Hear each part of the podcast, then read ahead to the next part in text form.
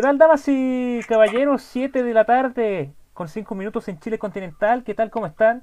Sean todos ustedes muy bienvenidos a una nueva edición especial de Transversales. Ya lo hemos dicho que septiembre iba a ser un mes un poco más ameno, un poco más relajado en cuanto a las entrevistas y obviamente hoy no iba a ser la excepción cerrando esta edición especial. Me imagino que ya muchísimos lo conocen, ya sea por los trabajos que ha hecho en eventos, también en programas en distintas áreas. Es un, ¿cómo decirlo? Es polifuncional, es como una navaja suiza este invitado, ya lo vamos a estar hablando en los próximos instantes, señoras y señores, Diego Córdoba que les habla, como siempre, un gusto reencontrarme con todos ustedes y ya para estar cerrando esta edición, ediciones especiales que hemos tenido en Transversalia, ya lo está viendo en el duplex, en vivo y directo nada más y nada menos que el dueño de casa de este proyecto, el señor César Ronán Bustos.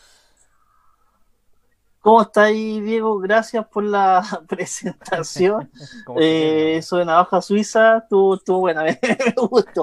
Eh, oye, primero que todo, agradecerte la, invitación al programa. Eh, el comodín, la verdad que el, Diego me había invitado varias veces a participar, pero yo no, no, había querido porque me, me da como lata. Pues, al final la radio eh, es parte de uno, entonces como que me da cosa, pero ya como hizo un septiembre con, con personajes de la radio, dije ya, bueno, sí, eh, está dentro del contexto, así que aquí estamos, pues Diego, para lo que necesites. Al fin, después de muchas negociaciones, pero después al fin tenemos aquí al, al dueño de casa, al jefazo de este proyecto y bueno, principalmente gracias por aceptar la, la invitación y ya para iniciar con esta conversación, ¿cómo son los orígenes profesionales de César Ronan Bustos? Porque tú partiste como ingeniero en sonido, pero yo no sé si partiste en en eventos o en partidos de fútbol como tal, que obviamente llevamos a andar un poco más de, aquello. Yo, yo diría que casi paralelo a las dos, ¿ah? porque, mira, ya, yo entré a estudiar sonido el año 2001, si no me equivoco. Eh, di la prueba de aptitud académica. Eh, fue la última, si no me equivoco. Y, de ahí eh, entré a estudiar eh, ingeniería de sonido en la Universidad Vicente González. Eh, yo estaba en primer año de universidad y mi papá, que es periodista, me presentó un amigo de él, que es un periodista antiguo de la, de la vieja escuela, que es don Santiago Chavarría Fuente Alba. Y don Santiago me dijo, oye cabro, venga para acá, eh, estás estudiando sonido, así que te voy a llevar una radio donde tengo un amigo para que aprendáis a hacer controles y vayáis, vayáis poniendo en práctica el tiro lo que vaya aprendiendo. Ya, pues le dije yo entusiasmado, partí radio experimental de los espejos, así que allá me fui a hacer eh, radio controlador y a todos los fines de semana, así que un gran saludo a, la familia de don Floridor Molina que, que me acogió ahí en esa radio. Y estuve harto tiempo ahí con ellos hasta que don Santiago un día me dice, ya cabro, aprendiste lo, lo que es eh, el estudio, ahora tienes que aprender a hacer exteriores. Así que te vayas al estadio conmigo. Yo, oh, el oh. estadio, ya, buena, vamos para allá. Así que me fui al estadio, pues me fui a la cancha, estuve eh, trabajando con él ahí en la parte técnica, estaba Luchito Águila en ese tiempo, era el técnico de Santiago, y él me enseñó los trucos para sacar las transmisiones al aire desde el estadio en ese tiempo por teléfono. Se sacaba por teléfono, el teléfono con cable, el teléfono, el antiguo teléfono. Eh, y a veces los estadios no habían conexiones o, Don Chavo no tenía quizás los recursos para tener una línea dentro del estadio y tirábamos cable, me acuerdo, en el antiguo estadio La Florida, que, que, es muy ah, distinto al, Bicentenario. Me tocó ahí un par de veces eh, desde la caseta del estudio tirar un cable por alrededor de toda la cancha y salir fuera del estadio, llegar a una casa eh, donde él había conversado y pagaba un par de lucas para poder sacar y ocupar la conexión telefónica. Así que esos fueron como los primeros pasos. Y en forma paralela, eh, como estuve en radio experimental, bueno, también pasé por Radio Palabra de la Cisterna con un programa que se llamaba La Toletón con un amigo que es locutor, que vive en Puerto Aysén, eh, el Gustavo Arria, que también le mando un gran abrazo, así que está conectado. Eh, que que, hacíamos otro tipo de programas misceláneos totalmente distintos y ahí me mandaron a cubrir Teletón como parte de la radio. Eh, así que fui como reportero, me acuerdo, eh, de, la radio Palabra y allá conocí a Eduardo Puga, que es, que es un sonidista antiguo también, de, de muy conocido en el medio, eh, que, me, que me adoptó y me puse a trabajar con él en el área de eventos. Entonces trabajaba en eventos y trabajaba en la radio casi en forma paralela desde muy, muy temprano, cuando yo empecé a, el primer año de universidad, como te digo, ya con el tiempo después eh, seguí haciendo otras cosas, me alejé un rato, después volví y así. Pero ese es como el, origen de la, de la de este tema comunicacional, la radio y, la parte técnica con los, con los eventos. Y es importante porque mencionaste a, a, tu papá que es periodista, que yo tuve el, placer de, conocerlo. Eh, me imagino que tuvo que haber influido muchísimo también en la decisión y obviamente tomar ese camino de las comunicaciones.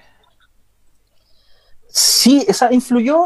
mira, yo en algún momento quise ser periodista, pero no sé por qué, no, al final no sé por qué no, no me fui por ahí.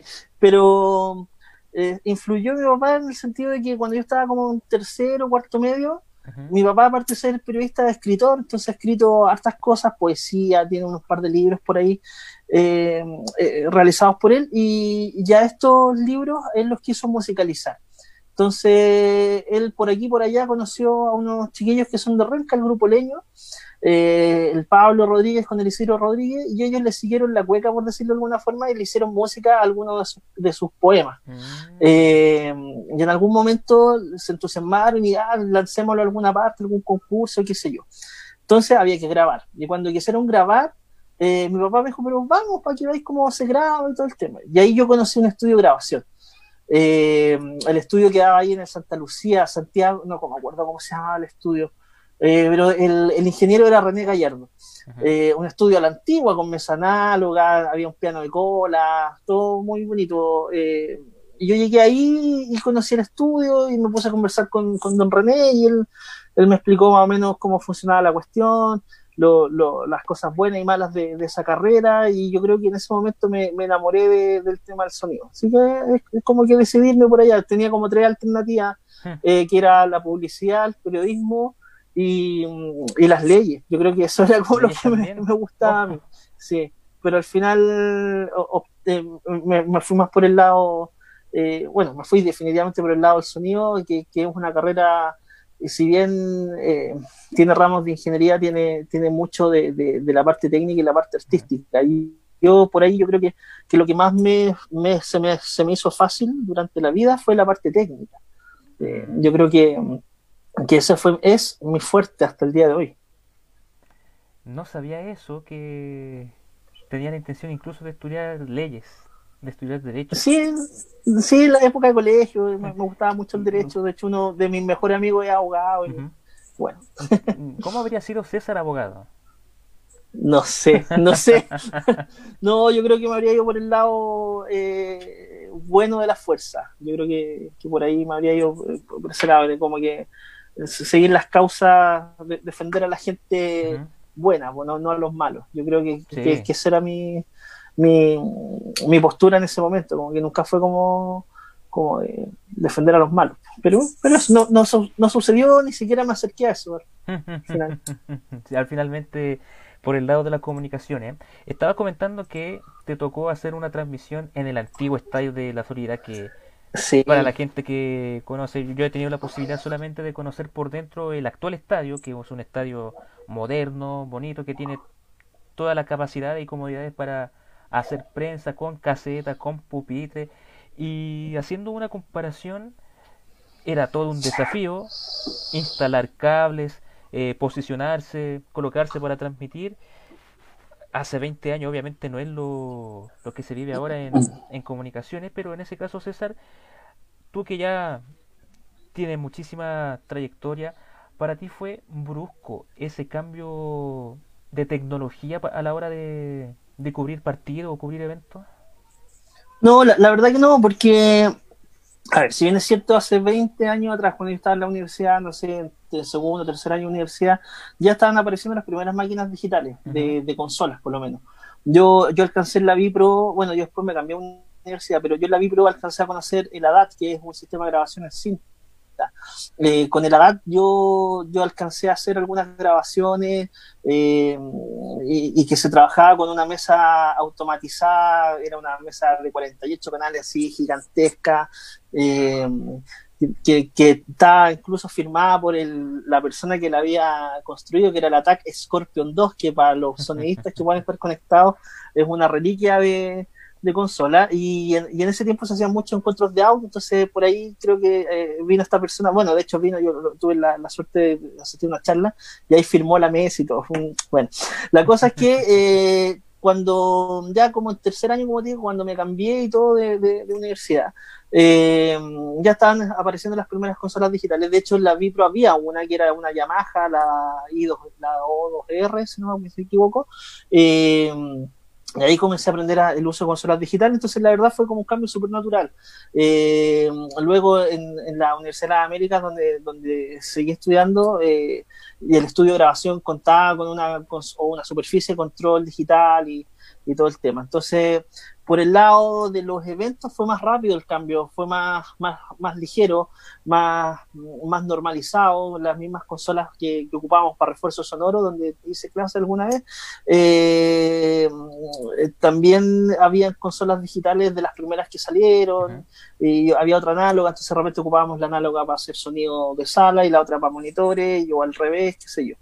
Eh, pero en, en la parte radiofónica, el cambio quizás será donde no he trabajado en, en, los medios quizás que son más conocidos, como la, las radios más, más conocidas por todos, que siempre han sido, claro, de alcance nacional. Uh -huh. Quizás por eso no, no, no, vi un alcance o una, perdón, una, una transformación quizás tan ligera, porque eh, el tema del teléfono después de, de, el avance era que ya no ocupábamos un teléfono eh, de casa, sino que ocupábamos un celular y, y, para poder sacar la señal del celular ocupábamos, eh, el Lucho Águila construyó una caja híbrida que la hizo él para poder hacer la, la, las transmisiones y era una caja que transformaba los voltajes y qué sé yo, y, y con eso nos conectábamos, pues, y, y, después ya un poco más de luz y trajeron de Argentina un Trialcom, que es una cajita chica que tiene para entrar de dos micrófonos, salía entrada de, también de, de teléfono, entonces aparecieron justo estos teléfonos celulares, pero con forma de, de teléfono convencional. Entonces por ahí eh, el, el, cambio o, la transición fue más lenta. De hecho, hasta el día de hoy siento que ha sido lento porque por lo que he visto en estadios son pocas las radios que utilizan, por ejemplo, consolas digitales para sus transmisiones. Eh, sí, hay radios que tienen sus propios eh, camiones, por decirlo, o, o furgones para transmitir con sus propias antenitas, pero que ahí es donde está la tecnología importante de ellos, pero así como en consola y cosas así, quizás no tanto. Y el trabajo que se hace, por ejemplo, en, la radio en la que estoy colaborando yo actualmente, que es la Portales, ahí también hay un, hay un tema digital súper fuerte y importante que lleva años, eh, lleva por lo menos unos dos o tres años, si no me equivoco, quizás más. Yo llevo con ellos ese tiempo, más o menos. Entonces, no lo he visto mucho en, en general en las radios, pero sí sí se está haciendo, sí se está produciendo. Eh, estoy hablando en terreno. Sí. Probablemente en, en, en estudio muchas radios ya están con su con sus DALED y consolas, superficies de control eh, de, que, que, de última generación. Oye, yo te quiero hacer una pequeña corrección porque me dijiste que no has participado o no has colaborado en radio de alcance nacional, pero sí en una histórica como en la Radio Portales, que hasta el día de hoy es ah, sí. uno de los medios uno de los medios más importantes del país y que me imagino has podido conocer a varios próceres de la comunicación chilena. Sí, sí, sí, no, o sea, de hecho, el alcance nacional en ese sentido todo el rato es una mm. radio histórica, una radio que yo creo que cualquier comunicador quisiera estar o pasar por ella. Eh, radio Portal en ese sentido eh, es la radio eh, en, el país como marca. Uh -huh. Cuando te hablaba de, de, de, de, lo otro, me refería quizás al tema del recurso más que tiene que ver más con el tema económico. Uh -huh. eh, se supone que una radio como grande, con, que está en FM, a, esa, esa, es la diferencia, mejor mm, dicho. La radio que está en FM tiene más recursos que una radio que está en, AM. Me da la impresión, sin conocer más allá el tema. Eh, pero sí, pues estar en portales es un lujo para uno, pues de ahí salieron grandes eh, relatores, grandes periodistas, una radio con historia por muchas cosas de nuestro país. Eh, no, estar ahí es espectacular, aparte que hay un equipo de gente que, que es súper valiosa cada una en su función. y en ese sentido me, me, saco el sombrero y me siento orgulloso de estar, estar ahí. Y, es, y, es, curioso porque a mí me ofrecieron estar en portales allá por, no me acuerdo el año, pero que hace unos 7, 8 años atrás, cuando yo estaba en Radio Sport. Eh, ahí Carlos Alberto Bravo se acercó a mí y en, el, Bicentenario de la Florida justamente nos, pillamos nos pillamos allá en algún partido, siempre conversábamos con él, tenía re buena onda con él. Y, ahí él me dijo, oye, ¿por qué no te venís para la, para la portal? Tráeme un demo, y yo igual te he escuchado, me dijo, podéis venir. Eh, eh, me, me, ofreció en ese tiempo unas lucas para poder eh, trabajar con ellos y yo súper entusiasmado le dije que sí, preparé el demo, se lo llevé, fui a la radio, conocí la radio, todo el tema, estábamos listos para empezar y eh, a mí se me ocurrió meterme en el mundo de los negocios y no pude, no, pude, no, pude, no pude tomar la oferta de, de la radio Mortales. Quizá hubiese sido un trampolín en ese, en ese tiempo eh, porque yo también era más joven, tenía más energías que ahora, pero ahora relato cuando, cuando puedo. No, no, no, antes que me podía hacer tres, cuatro partidos fin de semana. Pero qué notable, ¿eh? Ahí mismo, don Carlos Alberto Bravo, que te da la recomendación y finalmente, bueno, sigues colaborando en Radio Portales, que sigue siendo una marca reconocida a nivel nacional. Eh, si uno le pregunta no solamente a personas mayores, también reconocida por me incluyo, mi generación o incluso personas más jóvenes que reconocen que la Portales sigue siendo la radio en donde todos quisieran estar. Y si lo vemos desde, desde esa perspectiva, eh, es un privilegio que todavía estés ahí en Portales y, también colaborando con también la sangre nueva del, del, periodismo nacional, porque he conocido a algunos colegas de mi generación y también son la sangre nueva de, de las comunicaciones nacionales. Sí, eh, o sea, eh, mira, he tenido la suerte de trabajar con harta gente que hoy en día está haciendo radio en, radio que, son de renombre, por llamarlo de alguna manera. Eh, está este está Ávila, Cristian Ávila, que, está en la ADN, que, que estaba conmigo en Radio Sport, me imagino que terminando la universidad, sus primeras pegas, no sé. Eh, Tomás Pardo también, que, está ahora en Canal 13, no sé, no, no sé qué está haciendo, la Rocío Ayala, también fue comentarista, eh, o cancha, cancha, fue cancha en algún momento, Coti Sandoval también, eh, con la Coti hicimos relatos dobles, o sea, a la clásicos. A, dos voces con, y era súper entretenido porque además era un relato que, que era con, con una voz masculina y una voz femenina y, y, nada, pues hicimos esas experiencias en Radio Sport. Eh, y por nombrarte algunas personas, en verdad he conocido un montón de gente que, que está en distintos medios hoy en día eh, y, es súper bonito verlos, verlos crecer en eso. Ellos, bueno, la, toda esta gente que te nombro eh, estudiaron periodismo y, siguen la carrera del periodismo. Pues yo, yo, como te digo, finalmente no estudié periodismo y me dediqué a otra cosa. Pero bien, súper bien por ellos. Eh, y relatores, conocí un montón de relatores jóvenes. Eh, está ahí mi amigo Ángelo Correa, el, zorro del, desierto, muy buen relator. El Claudio Bustamante también, excelente relator.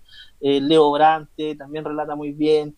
Eh, eh, Paquito, y hablar de, de, los que están en la portal, son todos buenos también ahí, porque ahí me ha tocado también conocer a hartos relatores que yo no conocía y, y, también son muy buenos y, y gente, gente muy nueva eh, que, está también partiendo, que, están, que han llegado a la, a la, a la Portales. Eh, y así he conocido mucha gente, he conocido a los ídolos que uno tiene de, de, chico.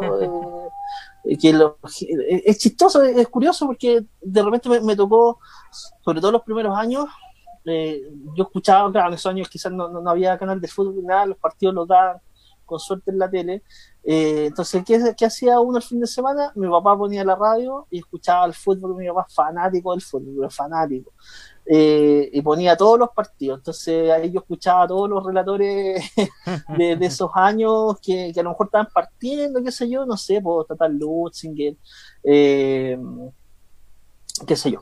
La cosa es que después al llegar al estadio los vais conociendo a Hans Marvit, conocí a Hans Marvit, he conversado con él miles de veces, con con don Ernesto Díaz Correa, que también fue invitado tuyo en algún momento. Eh, me llevo muy bien cada vez que, lo vemos en la, en el estadio, me saluda muy afectuosamente, conversamos. De hecho, vi una foto por ahí con Ernesto Díaz Correa en el último partido que fuiste a San Carlos. Sí, nos encontramos en San Carlos Poquindo, así que ahí estuvimos conversando, se acordaba del programa que había estado en, la radio Corona y todo. Eh, de los ídolos, eh, para mí los, los máximos relatores son, son ellos, por el, el Tatán, Ernesto Díaz y Claudio Palma en formato tele son los, son los que más me, me agradan a mí personalmente. Y he conocido otros relatores, quizás no, no tan, que, que, son más, que también son de renombre, que son más jóvenes, eh, que son muy populares, eh, pero, pero hay muy buen relator nuevo que, que, necesita el espacio. El mismo José Ángel que está relatando con nosotros en Conexión Deporte es súper buen relator también, tiene, tiene buen, buen ritmo, tiene, tiene su estilo y todo. Entonces, eh, yo creo que faltan los espacios eh, para poder hacer más. Quizás probablemente vivimos en un país muy chico, el medio chico. ¿sí? Quizás por eso las oportunidades no son tan tantas. Mm. Pero bueno, hay que, entre hacer, como me dijo Carlos Zárate alguna vez, entre, entre intentarlo y no intentarlo, mejor intentarlo. Si resulta bien, si no, no importa. Él también sí tuve la oportunidad de, conocerlo, así que no, espectacular. Exactamente, es tan, es tan pequeño el mundo del periodismo, especialmente el periodismo de deporte en nuestro país, y vamos a estar comentando más sobre ello. 7 de la tarde con 26 minutos, vamos a hacer esta pausa y esperemos también, porque vamos a estrenar esta es como nuestra propia franja. Vamos a tener nuestra franja de la iniciativa Pimentón, organizada por Ignacio Leighton, parte de Pasioner, junto a los cosplayers Pablo Stark y el tío Triple, en ayuda a las pequeñas y medianas empresas que han sufrido en este último año, ya sea por el estallido social, ya sea por la pandemia del COVID-19 que todavía sigue atacando en nuestro país. Así que, de verdad, tanto para pequeñas y medianas empresas como para todos ustedes, para los consumidores también, para que le echen un ojo a esta franja y vean las promociones y descuentos que disponen esta iniciativa y insistimos, esperemos que se sumen a esta iniciativa. 7 de la tarde con 27 minutos, hacemos esta pequeña pausa, repasamos la iniciativa Pimentón y ya volvemos con este capítulo especial de Transversalia con César Ronan Bustos como invitado especial. Pausa y ya volvemos.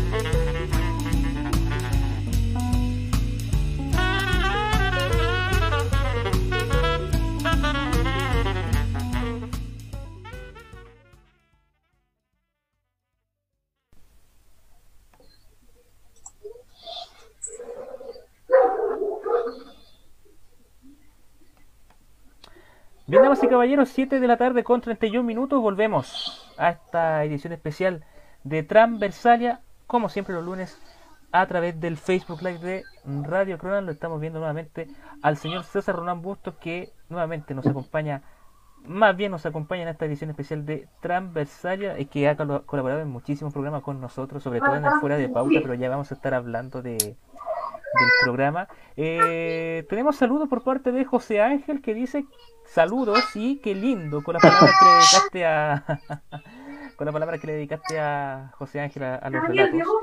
Y volviendo al tema de los relatos, porque tú también eres relator. Así es. ¿Qué necesita un relator de fútbol? Primero, vayamos a un poco más específico. ¿Cómo te describirías como relator? Uh, oh, es difícil pregunta, ¿cómo me escribiría como relator? Eh, yo creo que soy un poco explosivo eh, cuando hay que hacerlo. Eh, y, trato de ser bien descriptivo. Eh, quizás soy un poco más serio que otros relatores en, la forma de, del relato. No significa que no tire mis bromas ni tire un par de detalles por ahí porque lo hago. Pero, pero quizás me concentro demasiado en el juego para tratar de, describirlo bien. Creo que por ahí por, podría ser una cosa más o menos así, como entre descriptivo y explosivo. Según la gente más vieja, me parezco a a, oh, se me fue el nombre calle. Se me acuerdo, lo, lo, digo. Eh, pero un relator bien antiguo, que no, de hecho no, no, he pillado registros de él para ver si es cierto. Eh, ah, se me fue el nombre. Se me acuerdo, te, te interrumpí. pero, pero eso. Eso yo creo que más trato, trato de ser bien descriptivo y, soy explosivo cuando hay que hacerlo. Yo creo que, que ese es como el, lo que yo trato de hacer. Con respecto a la otra pregunta. Em, ¿Qué necesita un relator? Para hacer... Ah, ¿qué necesita un relator? ¿Qué necesita un relator? Bueno, primero, eh, a ver, esto es como súper personal en el fondo, porque yo, yo siento que relatar eh, fútbol o, narrar fútbol, como lo digo yo, es, eh, es como un, es un arte. Eh, creo que son, a pesar de que podemos hacer muchos los relatores, creo que somos pocos los que logramos hacerlo, no sé si bien, pero que, lo, que logramos hacerlo. ¿Qué se necesita? Bueno, se necesita harta dedicación.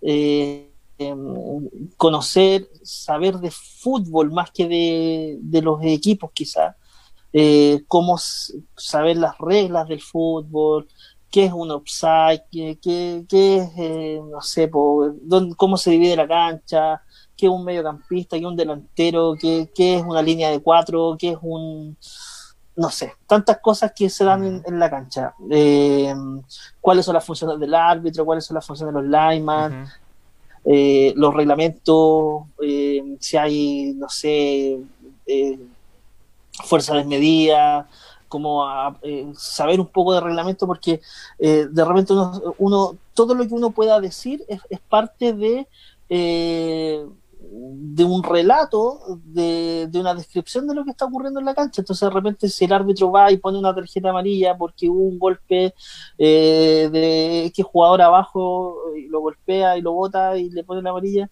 tú dentro de tu relato puedes decir, oh, sí, estoy de acuerdo con el árbitro, o no, sabes que no, no aplicaba porque no había fuerza de medida, por ejemplo. Eh, entonces hay que conocer un poco de, lo que es el, reglamento del fútbol. Eh, y, digo, y bien digo quizás, eh, quizás no tanto los equipos, porque los equipos obviamente uno se los va aprendiendo semana a semana, sobre todo uno sigue normalmente a distintos equipos de nacionales y normalmente te dan los, los, los, editores o los productores te van dando siempre los mismos equipos, no sé, pues esta semana te toca relatar Católica con Everton, Católica con Palestino, eh, Audax con Católica, entonces... Mm, pero siempre Católica eh, como primer lugar. se, se, te, se, te, repite. Eh, entonces es, es, más fácil aprenderse, de repente te aprendes un equipo casi de memoria, eh, o el cómo juega, al menos, que es lo más importante, y el equipo visitante tienes que, claro, estudiártelo antes del partido, si, sobre todo si no lo conoces, eh, porque es necesario tener eh, esa información para poder entregarla y, transmitirla a las personas de buena manera. Eso es lo más importante de todo. ya hay trucos que uno va manejando con el tiempo, que que de repente no alcanzaste quizá a prepararte de la manera que tú querías, y, igual puedes sortear la situación. pero, pero lo ideal es darse el tiempo de, estudiar, de saber quién va a jugar, cuál va el, el, equipo que está como predefinido, porque en la semana siempre el reporteo te dice más o menos cómo se van a parar en la cancha y eso se confirma un par de minutos antes nomás. Eh, tener buena memoria eh, o, ejercitarla, quizás, porque yo, no considero que yo tenga muy buena memoria, pero la tengo bien ejercitada en el sentido que logro aprenderme los jugadores rápidamente eh, para el partido. Cuando digo me lo aprendo rápidamente, me refiero siempre a este equipo que es como el, que no haces habitualmente.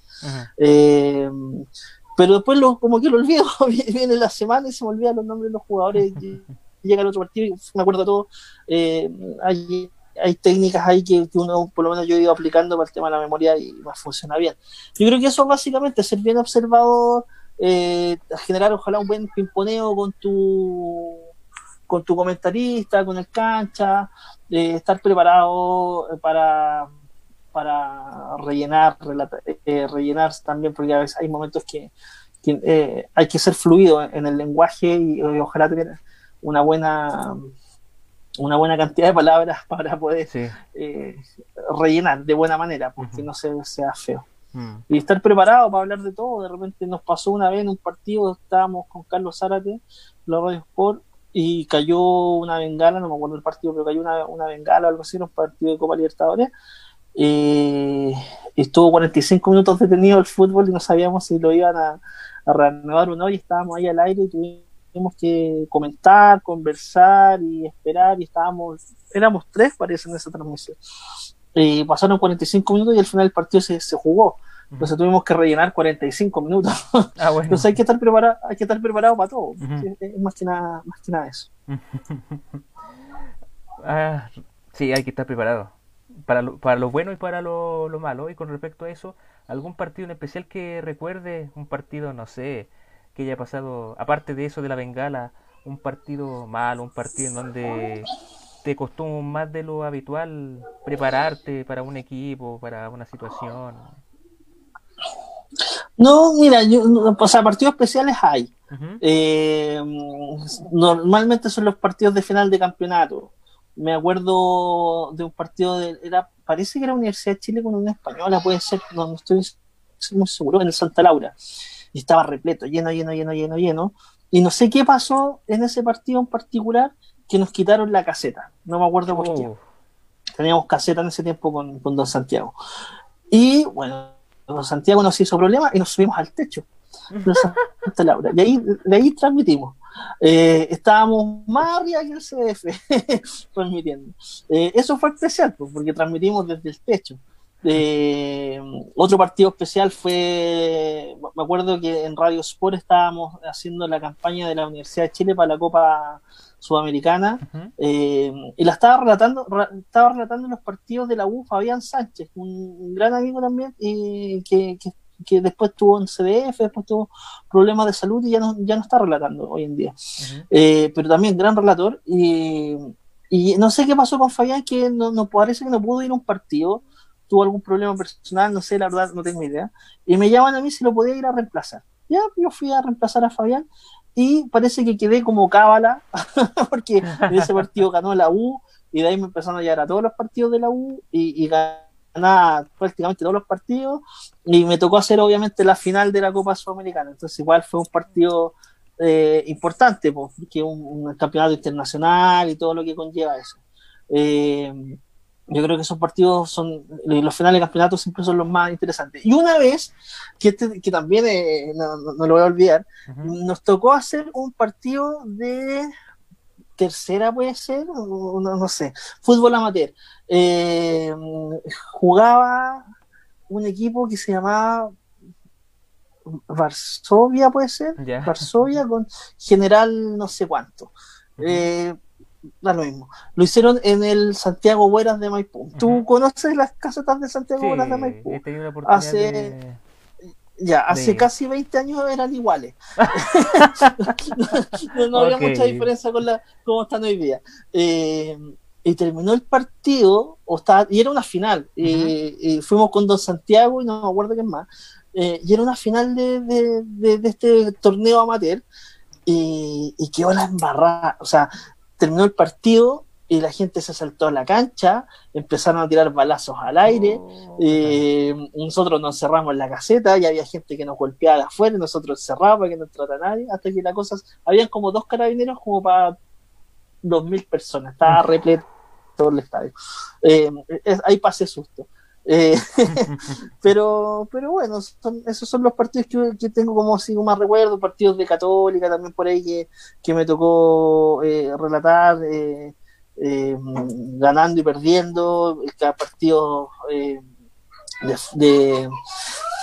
partidos muy especiales que no son importantes quizás para la masa, pero que pero sí para la gente que te lleva a relatar. Me, me, tocó relatar una final de campeonato para la municipalidad de, de Colina, que era por una fundación que dirigía Harold McNichols en ese tiempo, y me tocó de comentarista Gustavo Huerta, por ejemplo. Mm. Eh, eh, después me llamó, me llamó, bueno, yo, perdón, pero la, gente, la, gente, la gente no sé si sabe, bueno, yo creo que todos saben que me gusta la católica. Eh, y uno de mis grandes ídolos futbolísticos es Lucas Tudor, porque lo, lo vi jugar cuando chico. y un día me llama por teléfono y me dice, bueno, soy Lucas Tudor, y yo, no, me estaba llamando Lucas. Y me llamó Lucas Tudor, bueno, me llamó porque necesitaba un relator compartido de la PDI para una copa especial que estaban haciendo porque había fallecido un, oficial y hicieron un partido, un campeonato de fútbol con el nombre del oficial y toda la cuestión. en su honor. y, fuimos a unas canchas ahí que están cerca del Estadio Nacional, en, ahí en el Metro Ñuble, se jugó el partido y, y Luca Tudor comentaba el partido y yo relataba el partido con Luca Tudor al lado, weón, si era mi ídolo cabrón chico. Así que me tomé fotos con él y toda la cuestión, obvio, aproveché el. Así que nada, pues he tenido buena, bonita experiencia en, ese sentido del, relato. ¿Quién iba a pensar? Luca Tudor, récord nacional de goles en un solo partido, algo no menor, seleccionado nacional en sus mejores momentos, eh, bueno, la realidad e-, es, otra con respecto a Luca Tudor, pero quedémonos con lo bueno, quedémonos con, lo que fue. andamos, por ahí.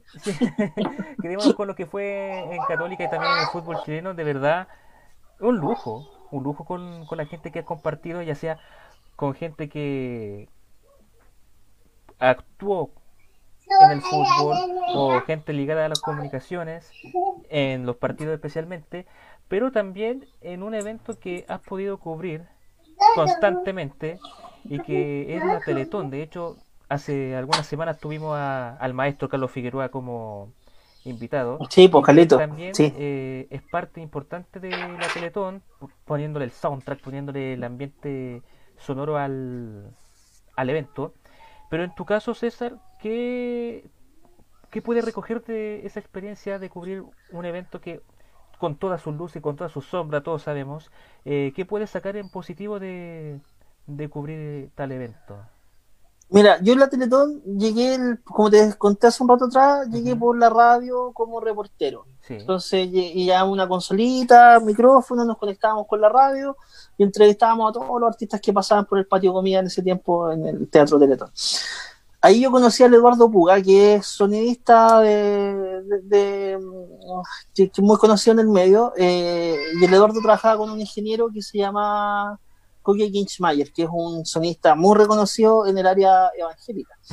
Eh, y yo ahí, bueno, me, puse a conversar con ellos, puntúo, cabros chicos. Eh, cosa fue que el Eduardo tomó mi número y me empezó a llevar a eventos. Eh, yo empecé a trabajar con, en eventos con él íbamos a la ciudad deportiva Zamorano, un día me preguntaba, oye, ¿tú colocáis música? Sí, también coloco música, ya empecé a trabajar de DJ, eh, entonces instalábamos los equipos, los sistemas, las consolas, venía de la fiesta, yo ponía música eh, hasta las tantas de la noche, después me iba para mi casa, me iba a dejar el Eduardo, súper. Entonces hicimos una súper buena relación de amistad que hasta el día de hoy la tenemos. Eh, y, el año siguiente me llama y me dice, oye, ¿queréis trabajar en la Teletón conmigo? Porque te, ya, ya, hay tanto tiempo trabajando conmigo que, que me... Ya, pues le dije yo, vamos. Y ahí empecé a trabajar la Teletón. Eh, eh, y ahí me, ah, me, me, tocó, porque con la producción que había en ese tiempo, estaba el Guido Flores, no me acuerdo quién más, eh, me pidieron, me acuerdo, que uno, un favor, que se podía ir a dejar unas cosas o a buscar unas cosas al, al, al, instituto, al instituto Teletón, que está en la Alameda. Y ahí yo quedé para la caga, porque conocí el instituto, me lo mostraban el instituto completo, vi a los niños que estaban en rehabilitación, fui a unas una, una, eh, salas donde hacían esta, eh, las prótesis, eh, y ahí me di cuenta que la Teletón no era solamente un show, que era de verdad, que, que de verdad había gente que, que la, necesita. Yo entiendo que, que una institución no puede abarcar a toda la gente que necesita de su ayuda eh, que una institución no puede reemplazar lo que el Estado quizás debiese hacer, pero, pero de que ayuda, ayuda, y ayuda bastante. Y con el paso del tiempo uno se da cuenta, y, me he ido dando cuenta que, que efectivamente eh, hay personas cercanas que uno conoce que han recurrido a la Teletón que les ha ido mal, que no los han atendido, que no, que no han sido rechazados por sus problemas físicos, pero claro, seguramente no calzan dentro de los parámetros que ellos pueden eh, ayudar. Y también he conocido gente que, que gracias a la Teletón han sacado adelante a, sus a sus hijos eh, con, con, sus problemas eh, físicos, sean por, por accidentes, sean de cabros chicos, de, de nacimiento. Entonces, de que la institución sirve, sí, sí sirve. Si hay un negocio detrás de ella, bueno, está nomás hay filo. Eh, pero de que ayuda, ayuda. Y eso no, no, se puede negar. Hay un montón de institutos a lo largo del país. Yo de verdad me pongo la camiseta por la, por la Tretón. He tenido la suerte de trabajar después, eh, no solo con el Eduardo, después Después me, me llamaron para hacer eventos de Teletón en, en, Maipú, me acuerdo, cubriendo unos escenarios. Eh, en algún momento con el Eduardo hicimos la, la, en la sala de conferencia a medias porque él tenía otros eventos en otro lado, no tenía más equipo. Yo ya me había comprado mis primeros equipos, entonces me tocó a mí hacer la Teletón con mi equipamiento. Eh, y así, así no, no, no eh, tengo una relación súper bonita con la Teletón. Conozco eh, por mi pega como sonista, conozco cuartos músicos que trabajan en la Teletón. A Carlos Figueroa no lo conozco en persona, pero sí conozco a varios de músicos, que trabajé con ellos en el novillero. Eh, trabajé harto años ahí haciendo sonido. Entonces, eh, eh, yo creo que, que sí, pues es una, es una linda institución que, que saca lo mejor de nosotros y que hay que apoyarla, independiente de, de, de, que hay mucha gente que no le cree o no le compra, pero si tú la vayas a ver por dentro y, ves la, el trabajo que se hace en la fundación y tú ves eh, todo lo que hay dentro, si la ves por dentro te das cuenta que sí funciona, que sí es efectiva, independiente de que tengan que pagar muchas cosas, muchos servicios, desconozco si don Francisco se lleva plata al bolsillo, no, no tengo cómo saberlo, no tengo cómo no hay cómo saberlo, pues, no, no, pero yo siempre he dicho, o sea, si le pagan, está bien, pues al final él hace una pega también ahí, está, está de, de, conductor. Entonces, bueno, eh, pero, pero eso, esa es mi, es mi, es mi visión de, la fundación, al menos. Yo, creo que, que, sí es importante y, tiene que seguir. Esté quien esté a cargo de, ese, de ese tremendo buque. Y no por nada sigue siendo una de las organizaciones que siguen vigentes en nuestro país, eh, con más de 40 años al servicio de, de muchísimos niños y también de varios adultos que han recurrido a esta fundación, eh, personas de toda clase, de todo género, de, cualquier condición, desde gente común y corriente hasta personalidades famosas que también han recurrido, incluso políticos que han recurrido a, a la Teletón, así que es cierto, la fundación ha hecho un, excelente trabajo, ya se puede criticar lo que se hace en, el show mismo, el tema de los dineros, pero ya eso es un tema aparte y no hay que negar que la fundación como tal eh, hace un trabajo espectacular, así que hay que ver qué va a pasar en los próximos momentos con esa fundación si es que este año se realiza otra Teletón y que además, aparte de cubrir Teletón, has podido cubrir otros eventos, pero ya no como sonidista, sino como DJ, como DJ, como pinchadiscos. ¿Qué tal la, eh, la experiencia? No, entretenido, es entretenido ser DJ. Eh, lo que pasa es que, claro, como, como, sonidista yo llegué a trabajar al, bueno, trabajaba con un amigo, eh, con el con Belfort Morales, trabajamos juntos en esos años cuando empezamos los dos. Él, él, se lanzó primero con una empresa, con otro amigo, con el Felipe Guzmán. Eh, yo trabajaba donde podía nomás, o sea, como sonidista, DJ, porque siempre me gustó poner música. Eh, y en ese tiempo llegamos al Club Manquehue con, con el Belfort y de ahí hicimos amistad con una empresa que había ahí, que todavía está, con la que yo sigo trabajando, eh, y que se dedican a la producción de los eventos.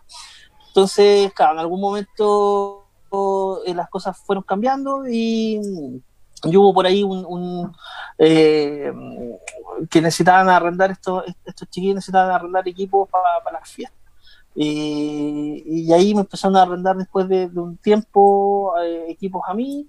Antes se los arrendaban a, a, mi amigo y, después, no sé, no, no conozco bien la, la, lo, que habrá pasado ahí, pero ellos hacían mucho evento corporativo y de a poco se empezaron a meter en el tema de las fiestas.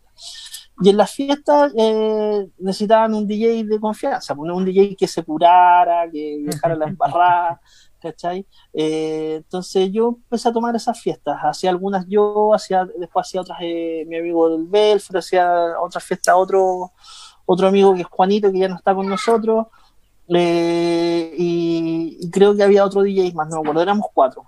Y con el paso del tiempo, no sé si fue suerte, fue que a la gente le gustaba, la cosa es que me empezaron a, me empezaron a llamar a mí. Eh, y con ellos llevo trabajando mucho tiempo haciendo eventos para empresas y eventos eh, de matrimonio. Eh, bueno, nos estamos desde el 18 de octubre del año pasado hasta enero más o menos no se hizo nada por el tema del estallido social, toque de queda. Ah, y cuando ya se empezó a reactivar la cuestión, que fue como en enero, enero, bueno, febrero siempre hay un bajón normal porque es el verano y ya cuando en marzo se empezó a reactivar la cuestión vino la pandemia. Entonces hemos estado sin trabajo de eventos eh, durante todo el año. Eh, pero sí me ha tocado hacer eventos súper grandes para Copec, eh, para los trabajadores de la Copec, con músicos muy famosos, sonoras, cantantes, humoristas. me ha tocado hacer fiestas de la cerveza que me han llamado para ir a colocar música. he, trabajado eh, distintos hoteles, poniendo música. Normalmente la gente se te acerca por, por dos cosas, por el tema de, la, de, poner música y, porque además tienen los equipos para hacerlo, por pues, las luces y todas esas cuestiones. Entonces sí, es entretenido, eh, es de súper desgastado Eh, eh el, el, paso el trasnoche te pasa la cuenta porque eh, agota estar despierto toda la noche. Y, aunque la gente piensa o, puede ser que haya muchos DJs que son buenos para tomar y todo eso, que a mí me da lo mismo, está bien. Eh, eh, creo que no es, no es sano porque yo de verdad, yo en temporada alta hacía fiestas de lunes a veces a sábado. Entonces, si te, no te podís curar de lunes a sábado. ¿cachai? Porque no, cuando no aguantáis, entonces, de, claro, que en mis inicios, cuando joven, no te voy a negar que sí, me tomaba mis tragos poniendo música y todo, porque ponía música una vez a la semana y eso, pero cuando ya agarráis la maquinita de que esto es una pega y que eres profesional del tema, eh, no podía, o sea, yo en temporal, de verdad, yo en temporal te dejaba una foto en la casa. porque mi, señora trabaja en algo nada que eh, entonces yo llegaba en la mañana y ella se iba yendo a su trabajo. Y cuando yo salía en la tarde, ella había llegado recién o todavía no llegaba del trabajo y yo me tenía que ir al, a, trabajar. Entonces, no, no, no, no se puede. O sea, si vas a trabajar en forma pro, no, no, es que ser profesional para trabajar. Eh, pero, pero sí, no teníamos que los comienzos una vez se portaba un poco más mal. Pero sí, me ha tocado hacer un montón de eventos, tengo muchas anécdotas, conozco mucho, mucho músico, mucho cantante, mucho humorista.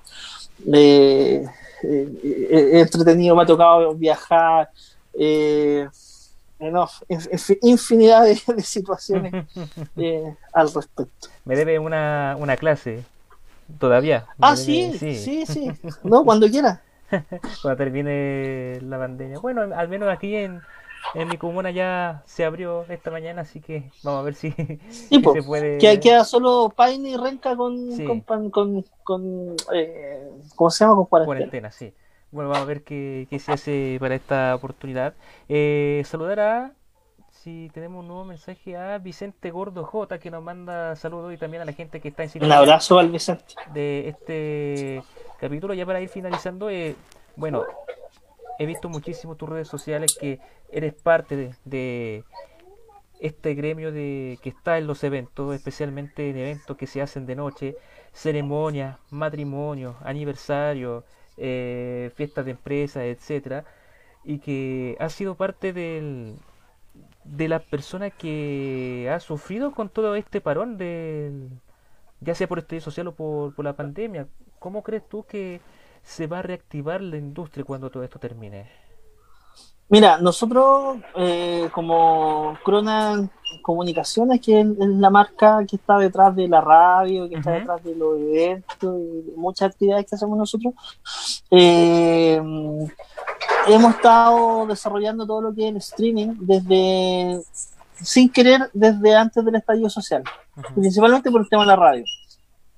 Y hemos ido aprendiendo a hacerlo de buena manera de ahí en adelante. Eh, cuando digo de buena manera me refiero a con equipamiento adecuado, estamos, estamos con ganas de, traernos también un, switcher nuevo para video, ahí estamos viendo para ¿Para qué? Para mejorar el servicio. ¿Por qué? Porque las empresas hoy en día, efectivamente, ellas, las empresas en general, las empresas grandes, tienen un presupuesto anual para gastar en eventos. Entonces, tienen que gastarlo. Ahora, claro, llegó esta pandemia y a lo mejor esos presupuestos puede que los hayan logrado modificar para otras cosas. Pero hay empresas que necesitan del evento para poder vender. ¿Por qué? Porque hacen eventos donde no invitan a sus trabajadores necesariamente, invitan a veces a sus clientes, a los compradores. Entonces, eh, lo que se está realizando hoy en día básicamente son seminarios, eh, charlas y ese tipo de cosas donde eh, se habla de una temática o, se muestra un producto o qué sé yo, y en ese sentido se necesita el servicio de streaming. Y nosotros como Cronan Comunicaciones estamos dando ese servicio de streaming no solamente de manera presencial. Presencial significa llevar los equipos al lugar con las cámaras, el circuito cerrado de televisión y transmitir, sino que también lo estamos generando en forma remota. Eso significa que es totalmente todo, cada uno en su casa. Nosotros recepcionamos en nuestra central, en la nave, y de aquí nosotros lanzamos la, información a donde ellos requieran. Eso por una parte. Eh, creo que el streaming eh, se va a quedar por harto tiempo. Eh, cuando ya las reuniones sociales estén autorizadas por la Autoridad de Salud para que sean, yo creo, de 100 personas, yo creo que recién ahí van a empezar a volver quizás los eventos. Eh, no, desconozco cómo va a ser el tema de los costos con, respecto a los salones, las comidas y todo eso, pero yo creo que la parte audiovisual no debería variar mucho los precios, eh, porque finalmente vaya, vamos a requerir el mismo equipamiento para para cubrir el mismo espacio, pero probablemente con menos personas. O sea, si antes un salón lo llenaba y con 400 personas, hoy en día ese mismo salón a lo mejor van a haber solo 200 o 150. Entonces, claro, técnicamente va a ser lo mismo, pero con menos gente.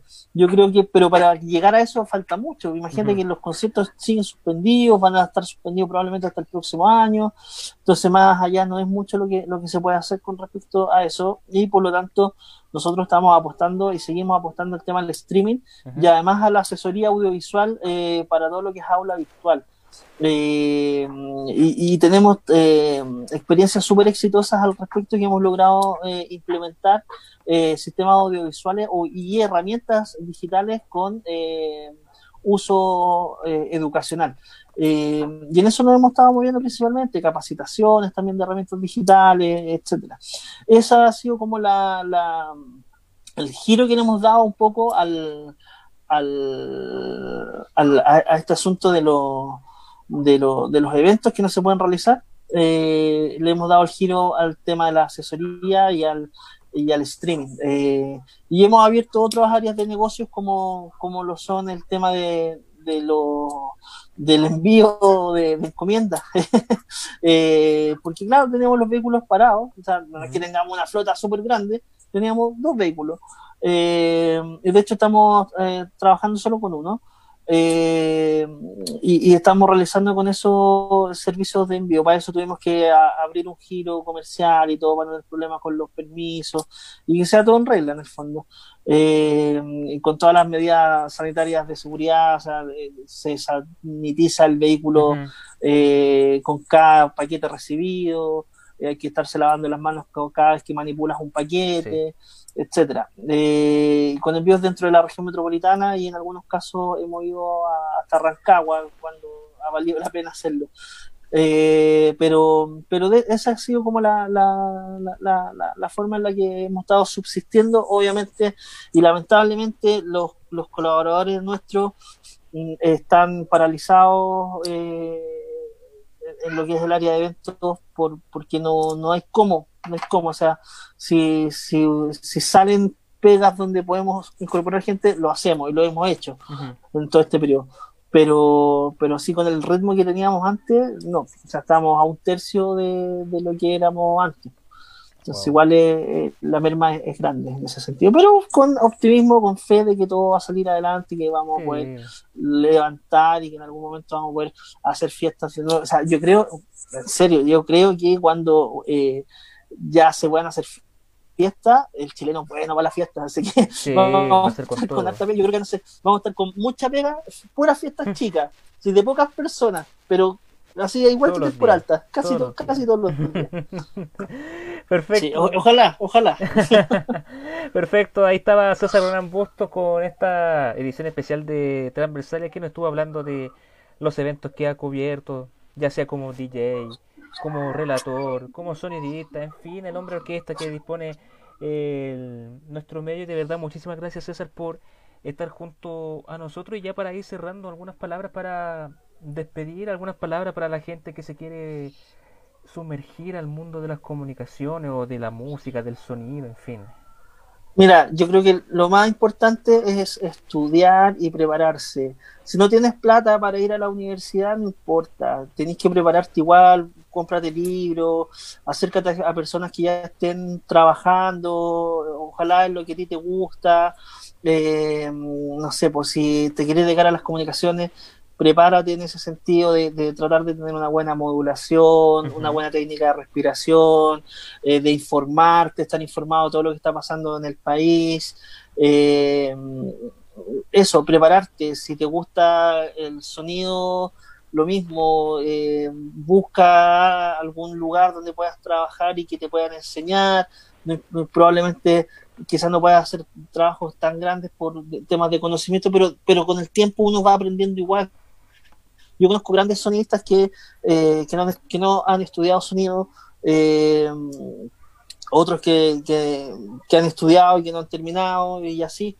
Entonces, la verdad que lo más importante es prepararse a lo que uno quiere, quiere llegar y tener como un norte claro.